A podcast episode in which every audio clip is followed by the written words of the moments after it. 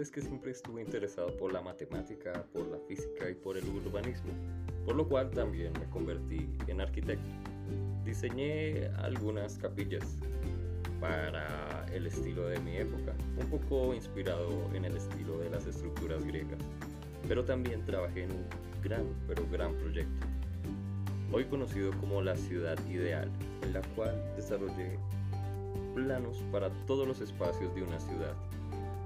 Era mi proyecto de organización urbana ideal. Lastimosamente nunca pudo ser llevado a cabo porque requería muchísimo, pero muchísimo dinero.